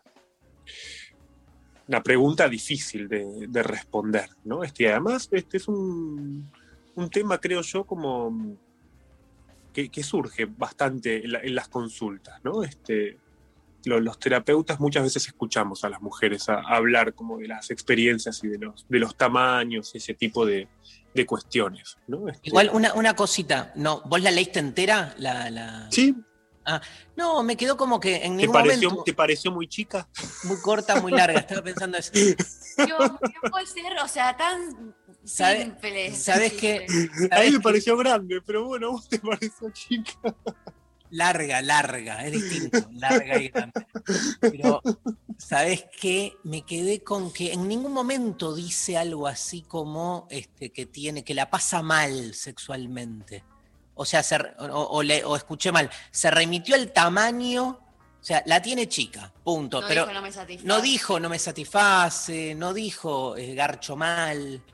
No, lo damos no, no, por supuesto, pero no lo dijo, digamos. Eso no, no, no, no lo podemos decir. No, de hecho ella dice que, ¿no? Dice, dice, es algo que me, que me pone mal porque la paso bien con él, dice. Eso. No sé, no sé si lo dice sexualmente, él, por ahí la un- paso. No es un la paso bien con él sexualmente, es un la paso bien No, con es que- él, está todo tan difícil, no lo quiero perder, me siento también una chota si lo dejo por eso, pero es un tema Pero para vos, Lula. Una forra. Se siente una está forra, no una, no una chota, Luciana. Se siente una- Claro, una chota, una forra tan- bastante. Lo dije adrede, además. ¿Está diciendo Garcho mal? Sí. Sí, sí, está diciendo Garcho mal. No, no, no, no aparece. Es, ese grado de, de- de lo explícito. Para mí hay una decir- resignación sexual en el planteo, pero que no tiene que ver con que necesariamente un tamaño chico tengas que resignar, pero lo mismo que en el amor tenés que poder hablar, porque tiene que haber reemplazos. Tampoco ella lo resalta al revés, tampoco es que dice, eh, no sé, tiene un miembro chico, pero igual no, sé, como la pasé bien, como que no dice ni, ah, la pasé como el otro, pero tampoco dice, eh, más allá de eso, como, eh, no sé, acabé y está todo bien y bla, bla, bla, como que dice, "Ay, bueno, la paso bien. es No, no hay, no hay detalle desde este, la Nada. vida sexual, ¿no? Este, yo pensé algunas cosas, ¿no? Este, de hecho, cuando terminé de leer la carta, lo primero que pensé fue cuándo una diferencia es grande o pequeña. Porque además lo llamativo acá es que ella menciona, ¿no? Digamos, a, a su ex, ¿no? Este, dice, mi ex me malacostumbró, ja, ja, ja, lo dice. Siempre me, me divierte cuando los- las cartas ponen los ja, ja, ja. ¿no? Que le tenía más grande. ¿no? Este, porque la diferencia es muy grande, dice, ¿no? Este, y ¿de cuándo una diferencia es grande o pequeña? Y ahí yo no pensé tanto en el tamaño del miembro, de hecho hasta me- me- me pregunté por qué usó esa palabra, ¿no? Este, el miembro, ¿no? Digamos, cuando en realidad podría haber dicho otra cosa, ¿no? Pero creo que lo más que el tamaño en sí, ¿no? Lo, lo que está en juego acá es algo de la diferencia. De hecho, creo que, en principio podríamos decir un montón de cuestiones desde el punto de vista sexológico. ¿No? Yo, a mí esas consultas me parecen siempre muy interesantes, ¿no? Cuando la sexología me parece un saber muy interesante, pero, pero un psicoanalista nunca va a escuchar, ¿no? Este, desde el punto de vista objetivo, desde el punto de. No le va a preguntar, bueno, era, ¿no? la, la tenía chica, no le va a decir, bueno, ¿cuánto? ¿No? Como, porque no es una cuestión de cantidad. ¿No? ¿A partir de cuánto, no? Digamos. La pregunta de fondo ahí siempre es, bueno, ¿el tamaño importa? Y uno podría decir, sí, claro, ¿no? Esto es más o menos obvio, ¿no? Pero creo que esa no es la inquietud de Marisa. Marisa, lo que tenemos que tratar de reconstruir nosotros es, detrás de lo que Marisa presenta como un estado objetivo de situaciones, ¿cuál es su sufrimiento? ¿Cuál es la pregunta que ella se hace, incluso quizás sin saberlo? El tamaño importa, sí, bueno, ok, pero ¿desde dónde empezamos a medir? ¿Para quién? ¿No? Y en este punto me, me interesa subrayar dos cuestiones. Por un lado, que Marisa dice, la verdad es que tiene un miembro chico, ¿no? Y a mí lo que me, lo que me importa acá, ¿no? Es, como decía recién, no es tanto, bueno, qué tan chico, sino por qué ella necesita reforzar su enunciado con la idea de que apunta a una verdad. ¿Por qué necesito decir, pero la verdad es tal? ¿Por qué necesita aclarar que es verdadero lo que dice? Es una- eso escucharía un psicoanalista, por ejemplo. No, no le alcanza con presentar el hecho. Además, tiene que reforzar que lo que está diciendo es verdadero. ¿Por qué? Porque una feminista lo que ahí escucharía es que las mujeres nunca fuimos creídas ni validadas en la palabra. Entonces tenés que reforzar con que es verdad para poder hablar de que algo no llega a completar tus expectativas sexuales. Bueno, eh, y sería bastante convergente con lo que, ¿no? Digamos, escucharía un psicoanalista, porque diría, hace falta, ¿no? Digamos, justamente validar en lo que está diciendo. Entonces ahí está lo que tiene que. Entonces ya, no- ya fíjate que nos corrimos del eje, ¿no? Este, por decirlo así, nos corremos del eje de el tamaño del miembro del tipo, sino algo en relación a su discurso. Y esto lleva a una segunda cuestión. Que Marisa dice que pensaba que el tamaño era algo con que se bardea a los tipos. ¿no? Ella dice, yo pensaba que esto era joda, ¿no? Este, y yo escucho ahí, ¿no? Este, y siempre cuando en un análisis o en una entrevista alguien dice, se dice, lo está diciendo. Es decir, Marisa nos plantea, yo pensaba que esto era algo con lo que se bardeaba a los tipos, ¿no? Supongo que cuando se le dice a alguien pito chico, cosas del estilo, pero no es precisamente lo que ella está haciendo en el acto de decirlo. No, o sea, hay un bardeo implícito, no reconocido, no, no intencional, ¿no? Digamos, no, no agresivo, no hostil, pero está incluida la dimensión de la, del reproche en lo que ella está diciendo. Entonces la pregunta que nos tenemos que hacer nosotros es, no por el tamaño, sino cuál es el motivo por el cual Marisa bardea a este tipo, cuál es la verdad de su sufrimiento. Este tipo que además no quiere perder. Y tomo nota sobre esta frase que ella dice. Es algo que me pone mal porque la paso bien con él. ¿no? Y fíjense cómo la frase se, se podría puntuar de una forma distinta. ¿no? Es una frase extraña. Quitemos el tema del que habla. ¿no? Quitémonos, hagamos abstracción de que está hablando de el tamaño de un miembro, ¿no? Fíjense la frase, qué rara que es. es. Es algo que me pone mal porque la paso bien con él. Uno podría decir, es algo que me pone mal porque la paso bien. O sea, lo que la pone mal es pasarla bien. Y ahí hay una paradoja en lo que está diciendo. De hecho, creo que es tan clara esa paradoja que le sigue en el texto un descargo al modo de una, de una justificación. Ella dice, los tipos están todos locos o son una mierda. ¿Quién podría discutírselo? ¿No? Digamos, pero, pero también lo cierto es que engancharse en eso no le resolvería el problema. Importa otra cosa. De hecho, no refleja su justificación un dolor que después Marisa misma testimonia cuando nos cuenta que en su última relación sufrió muchísimo. En este punto lo que yo creo es que se puede situar claramente que Marisa sufre por el pasaje de una relación a otra. Ahí está la diferencia. Y que en todo caso la comparación de tamaños, antes que una razón más o menos objetiva, lo que se juega es otro tipo de implicación. De hecho, ella misma se diagnostica a sí misma. Siempre es muy interesante cuando en una entrevista alguien se autodiagnostica. Ella se autodiagnostica como mal acostumbrada. ¿No? Mi asociación inmediata, ¿no? Este, que importa poco, ¿no? Digamos, esta fue una entrevista presencial, ¿no? Yo le haría un chiste, ¿no? Pero con mi asociación solamente para que ella después diga algo más importante que lo que puedo decir yo, pero mal acostumbrada entra rápidamente en la lengua popular con la otra forma de estar malco. ¿no? Es que yo creo que dice ella- mal acostumbrada porque dice bienco. Exactamente. Al contrario, Exact- porque es como que los varones que la tienen grande y que saben coger son los que se dispensan un maltrato porque tienen con qué. digamos. Eso, ah, por ahí vamos, ¿no? Yo creo que justamente como decís vos, Lu, ¿no? Ahí Marisa nos habla de que en su relación an- anterior el sexo era muy importante. Y ahí podríamos preguntarnos, tal vez no sostuvo la relación por eso mismo, a pesar del sufrimiento, porque nos dice que al mismo tiempo que estaba mal acostumbrada, sufrió muchísimo. Entonces, por esta vía, la encrucijada para Marisa empieza a ser otra. Esto es, a través de la pregunta por el tamaño, ella se plantea otro tipo de diferencia. La diferencia que se da con el pasaje de un tipo de relación a otra, de una quizás en que la pasión sexual podía ser preponderante, a otra en que se puede iniciar otra modalidad vincular. A mí me interesa que ella diga que se sentía, se sentiría muy forra por dejarlo por algo así. Pero la pregunta que yo haría ahí es, ¿es a él a quien dejaría? La cuestión más bien es por qué ella se plantea en términos culpabilizantes un acto que más bien decide sobre el tipo de vínculo que ella quiere habitar. Me sentiría muy forra por dejarlo. ¿De verdad crees que es a él que lo vas a dejar? ¿O no es que estás dejando la posibilidad de un vínculo distinto para vos? Solamente que con una interpretación culposa, lo que ocurre es que a veces es más fácil representarse el daño que se puede hacer a otro para decidir hacerlo o no, antes que interrogar qué cambia para uno con ese acto.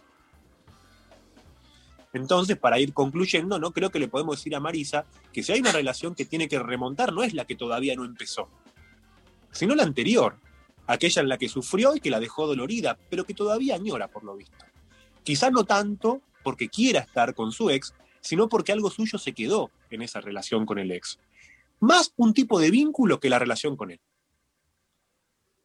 En la medida en que pueda pensar estas cuestiones, yo creo que puede ser que no se castigue a sí misma culposamente, bardeando a un tipo, con el que algo puede empezar. Se ve claramente, ¿no? Como en este punto todo el texto en torno a la cuestión del tamaño, no tamaño, qué sé yo, habla de un conflicto interno muy fuerte en Marisa. Que no tendría que ver con decirle, y bueno, ¿no? Este, qué tan grande, qué tan chica, ¿no? Digamos, este, fíjate si coges así o coges asá, sino que hay una cuestión que tiene que ver con la posición de ella y con el tipo de oportunidad que ella puede llegar a darse de cara a un nuevo tipo de relación. Entonces, esa es la, la devolución que yo quisiera hacerle a Marisa con su texto tan bonito, de todo modo que después más o menos nos diga cuántos centímetros son, igualmente para tener una idea, ¿no? Este, Yo, Lu, quiero hacer un aporte porque escucho en este caso algo distinto, A que es, yo creo que hay una insatisfacción, una insatisfacción sexual que sí, en general, el psicoanálisis clásico no pudo escuchar en las mujeres y que las mujeres ahora sí lo pueden nombrar. Y que sí hay un goce sexual al que las mujeres quieren llegar y que hay a través de eso en el varón que puede tener buen sexo, tener buen cuerpo, darte mucho placer, una situación de aprovechamiento. Entonces las mujeres están en la encrucijada de quedarse sumidas frente a un varón que, que otorga un buen sexo, que además no le otorga otros vínculos, y a la vez, frente a esta situación, yo creo que hay algo que falta. Ese que falta no es despectivo con el varón, pero ahí es la encrucijada entre quedarse sumisa con eso que falta porque te da otras cosas o quedarse también sumisa frente al varón que te da buen sexo pero que te trata mal por otro lado. Y yo creo ahí en la tercera posición, que es no dejar de nombrar eso que falta, pero ponerle palabra, porque a eso que falta en la genitalidad, en el pene del varón, que no hay que dejar de decir que falta y que hay un goce que, que tenés con la genitalidad explícita, con el pene del varón, se lo puede reemplazar o buscar otras formas de placer, por supuesto, a través del sexo oral, de la masturbación conjunta, de juguetes sexuales. Sí. Pero eso no puede quedarse suplantado a que eh, no pasa nada, sino que necesita la conversación para que el varón no sea menos, porque hoy hay muchas cosas que se pueden hacer. Al varón le puede encantar en una porno ver a una mujer súper tetona y que la novia no sea súper tetona, y eso no va a invalidar el goce con una mujer que tiene menos tetas. Pero se puede conversar. Entonces yo creo que lo que es importante es que las mujeres no queden ni en un lugar de sumisión frente a alguien con el que tienen buen sexo, ni en el lugar de no poder pedir algo más o experimentar con alguien que no llega a completarla sexualmente. Yo creo que. Está, está, está buenísimo. A ver, Dari, perdón. No, yo creo que la- la- las formas de la, la- las formas en que se construye sexualidad mutua no, no es eh, indiferente a la forma en que se plantea una relación de pareja. Entonces, como que hay un tipo de manera, hay, un tipo de experiencia de lo sexual directamente ligado a qué tipo de experiencia de vínculo se juega. Entonces, este, en todo caso, potenciar el tamaño del miembro está relacionado con una manera de vivir la pareja que evidentemente supone una sexualidad muy genitalizada. Cuando digo muy, remarco el muy, porque este, no significa que la sexualidad no tenga que estar genitalizada. Otra cosa, como dijo alguna vez Luciana en un Deconstruir el Amor, este, que sea pijocéntrica, ¿no? Este, Claro. Parece que ahí, este, eh, si la pareja, eh, que es un poco, yo estoy acá, coincido con vos en, el- en la lectura, Lu, que Luciano, Lu de Luciano, que es este, en, en- en el sentido este, de que hay, esto está hablando de, de qué manera eh, la persona que nos escribió este, está todavía saliéndose o viendo que hay una matriz de la pareja con el ex este, que todavía la atrapa. Digo, en la medida en que pueda salirse de esa forma de vincularse con su pareja, probablemente le mute la relación con lo sexual y lo que hoy le parece importante no, no lo sea. Pero me parece que todavía está pensando en el nuevo reemplazando al viejo, ¿no? Y entonces como- Exactamente. Creo Sí, que, que en eso- ese eso me sentido tanto- resuena, ¿eh? Sí, tanto ahí lo que, lo que dicen ustedes, Lu y Dari, creo que va en esa línea, ¿no? Digamos, y en la lectura que hacemos del texto de Marisa es poder devolverle que, que- que no se trata de un, un cambio de pija, ¿no? Digamos, que no es una pija por otra. Y está buenísimo ahí lo que decías vos, Lu, recién, que eso es algo que es bastante constatable, ¿no? Este, porque, digamos, en la medida en que lo piense como un cambio de pija, nunca va a salir. ¿no? Digamos, pero no va a salir de eso que me encantó el término el pijocentrismo, que efectivamente la, es, es algo que se constata, ¿no? Digamos, muchas veces, ¿no? Digamos, la relación con el órgano sexual del otro en una pareja, ¿no? Digamos, algo asombroso es como hay personas, principalmente mujeres, yo lo he escuchado, no sé si es un- no, no quiero que no lo generalizo, pero digo, por lo general he escuchado más a mujeres, ¿no? De tener una relación muy este, afectiva, afectuosa, ¿no? Con el, con el miembro de un hombre, para usar la misma palabra, ¿no? Al punto que hasta La le ponen cosa de nombre. ponerle nombre, ay, ¿no? Como- como de hablarle como una entidad. ¿no? Lo cual muchas veces es para mí la, la mejor demostración de lo que es un varón castrado, ¿no? Porque es tener otro nombre, ¿no? Es la destitución del nombre de ese hombre por otro, por otro, es un, hombre dentro del hombre, ¿no? Es como, en, en chiste uno podría decir, ¿no? Digamos, que la sexualidad sea genital para un varón es la mejor demostración de que nunca es con él, ¿no? Es como lo que demuestra al mismo tiempo la infidelidad constitutiva de las mujeres en el amor sexual, quiero decir, ¿no? Este, en el sentido de que siempre es con eso que el varón tiene entre las piernas más que con él, en algunos casos, por supuesto, cuando justamente se da ese nivel, y esto se corrobora a veces en duelos también, ¿no? Como de, donde vieron que en el análisis a veces las cosas se dicen de una forma bruta, directa, ¿no? Como yo he escuchado alguna vez a alguien decir, extraño su pija, ¿no? Digamos, es una cosa de no, no extraño a él, extraño su pija, ¿no? Digamos, es, no es él, ¿no? Es, es esa dimensión que puede tener el pene en el sentido de, de ser una parte de alguien separable de ese alguien,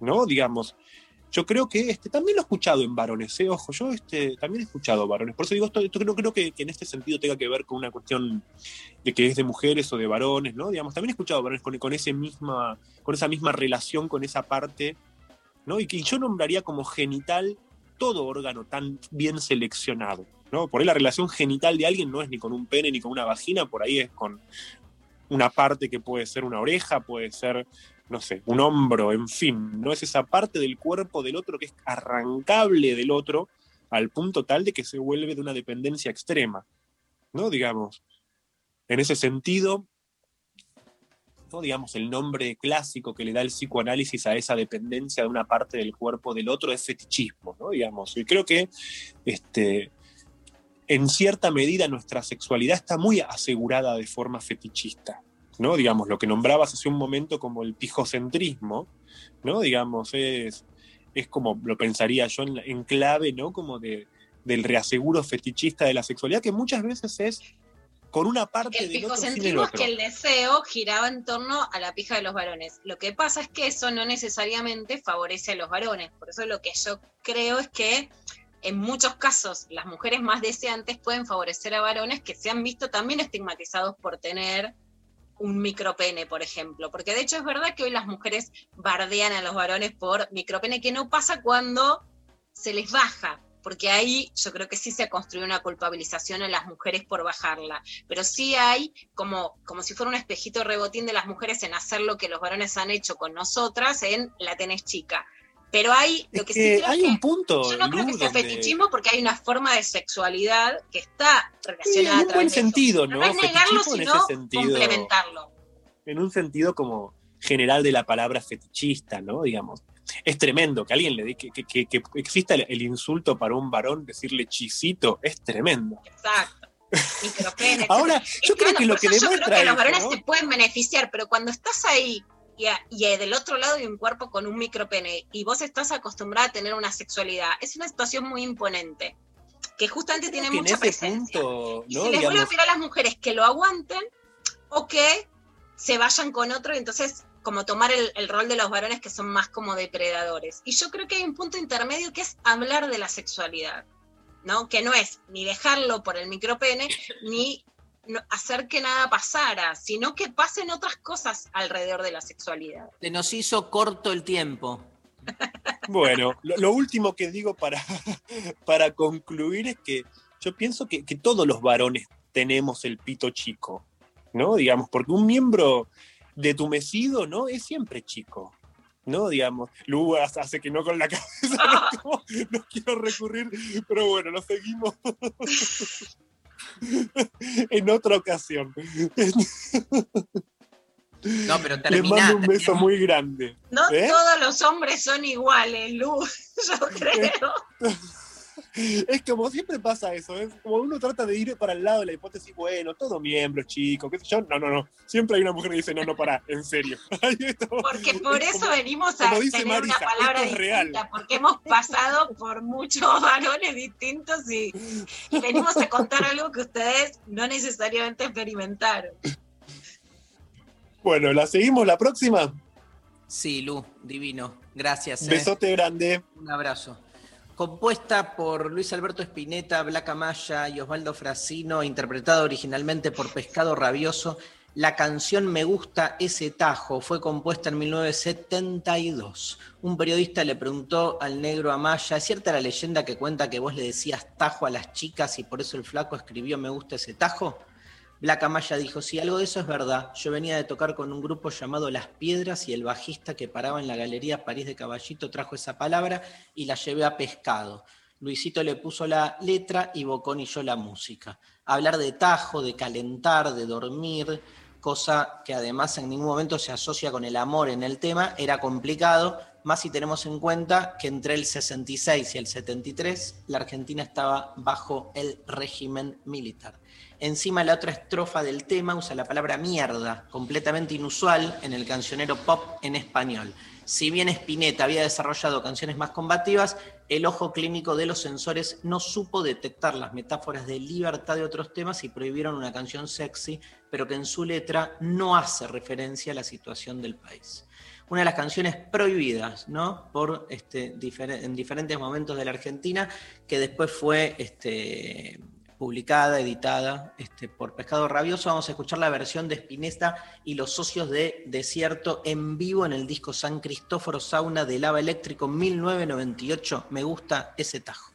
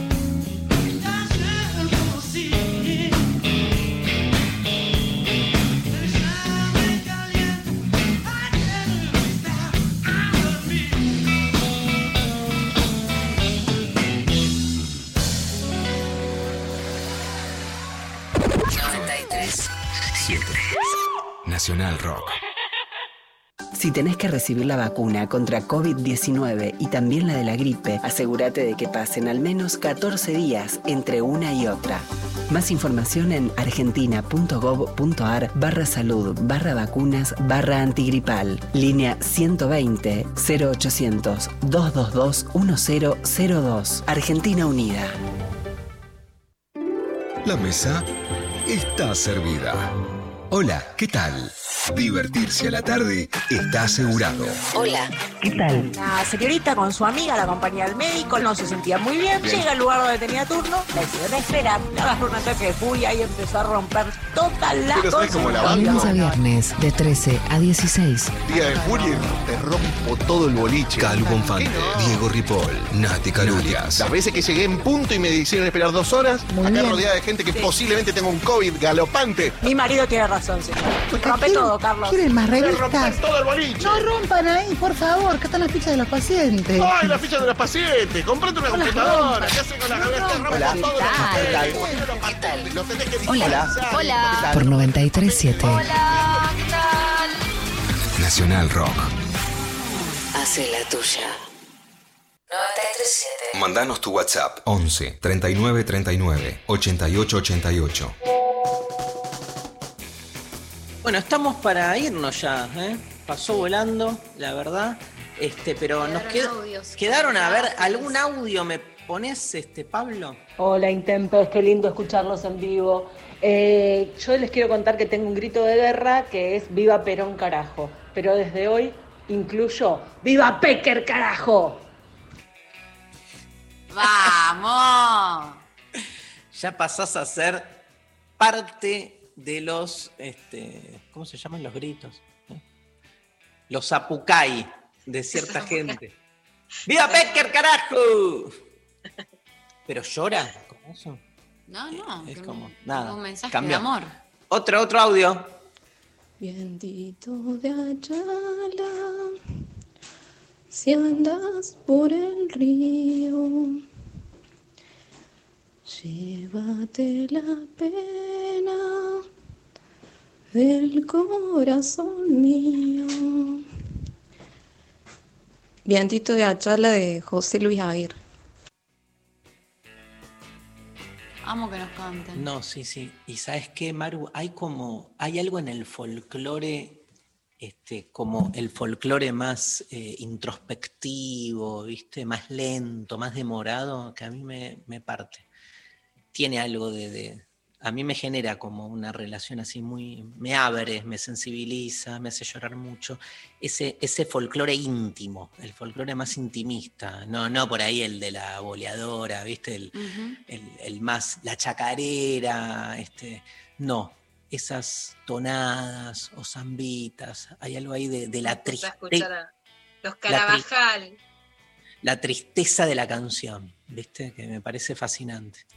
Sí. Te leo un mensajito. Eh, Hola, intempestives de mi corazón. Llega por WhatsApp. La canción que me hace llorar tiene que ver con ustedes. El año pasado, en plena cuarentena estricta, los escuchaba cada día. Estaba en proceso de separación de mi pareja y un día pasaron el tema de Pedro Guerra, Deseo. Lo escuché en loop muchos meses. La Tremendo. parte que dice, y con las luces del alba antes que tú te despiertes. Y con las luces del alba, antes que tú te despiertes, Se hará ceniza el deseo. se hará ceniza el marcharé deseo. para siempre. Me marcharé para siempre y Mira. cuando todo se acabe y nada de la sana, no habré sabido por qué me he vuelto loco por nada.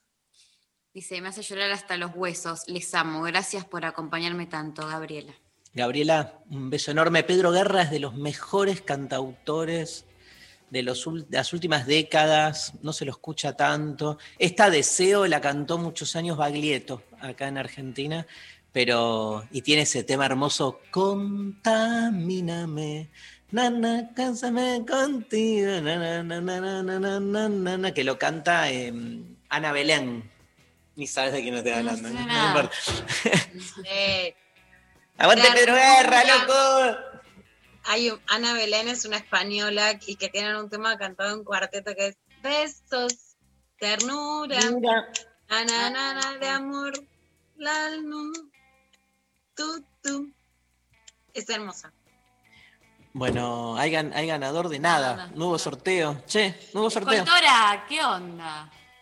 ¿Qué pasó? No conseguiste nada para hoy. ¿No rosqueaste?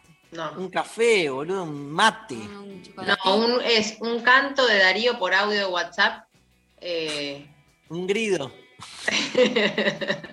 un postre de grido.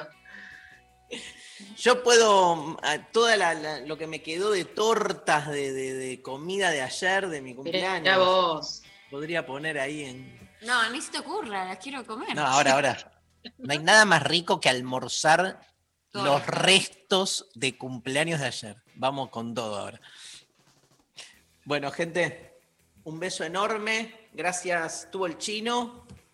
Este, operando técnicamente y no me acuerdo quién más. ¿NASA? ¿NASA? Sí. Sí. Este, bueno, eh, quiero contarles que lo intempestivo me regaló una remera para mi Sí. cumpleaños. Está- Re linda. Que las, eh, mañana me voy a poner, la- me la voy a poner y vamos a, a hacer circular la foto. Eh, Pecker, nos vemos el martes, el lunes es feriado. Nos vemos el martes, el lunes es feriado, pero contá hoy tu vivo de las 23 que estoy en llamas. A las 23 horas voy a estar, espera que lo A veo. través de Instagram, a ¿no? través de Instagram. Haciendo un haciendo live. un vivo a pedido de eh, amigues colombianes. Este, voy a estar con Santiago Alarcón y Adriana Lucía hablando de nada, poder, política, resistencias, calles. Este, Adriana Lucía y Santiago Alarcón, eh, ella cantante y él actor. Él preside la Asociación de Actores de Colombia. Y, Y es nada. uno de los actores más combativos y presentes en la protesta colombiana. Hace 15 días estuvo Carolina Ramírez, la reina del flow, en el mismo vivo.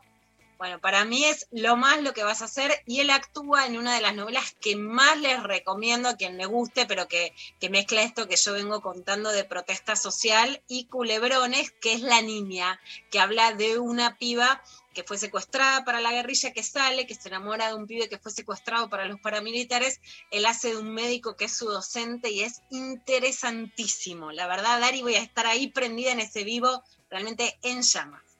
Bueno, nos vemos a la noche, ahí, Lula. Te dejo un Nos beso ahí. enorme. Y nos vemos mañana con Rechimusi. Con el militante del humor. A contar chistes, mañana con el militante del humor. Gracias, Lali Rombolá, Sofi Cornell, Pablo González. Nos vemos mañana. Nos vamos, Pablito, con María Esquiaga, una cantante que admiro muchísimo. María Esquiaga, algo salió bien para cerrar lo intempestivo de hoy. Chau, chau. Algo salió bien.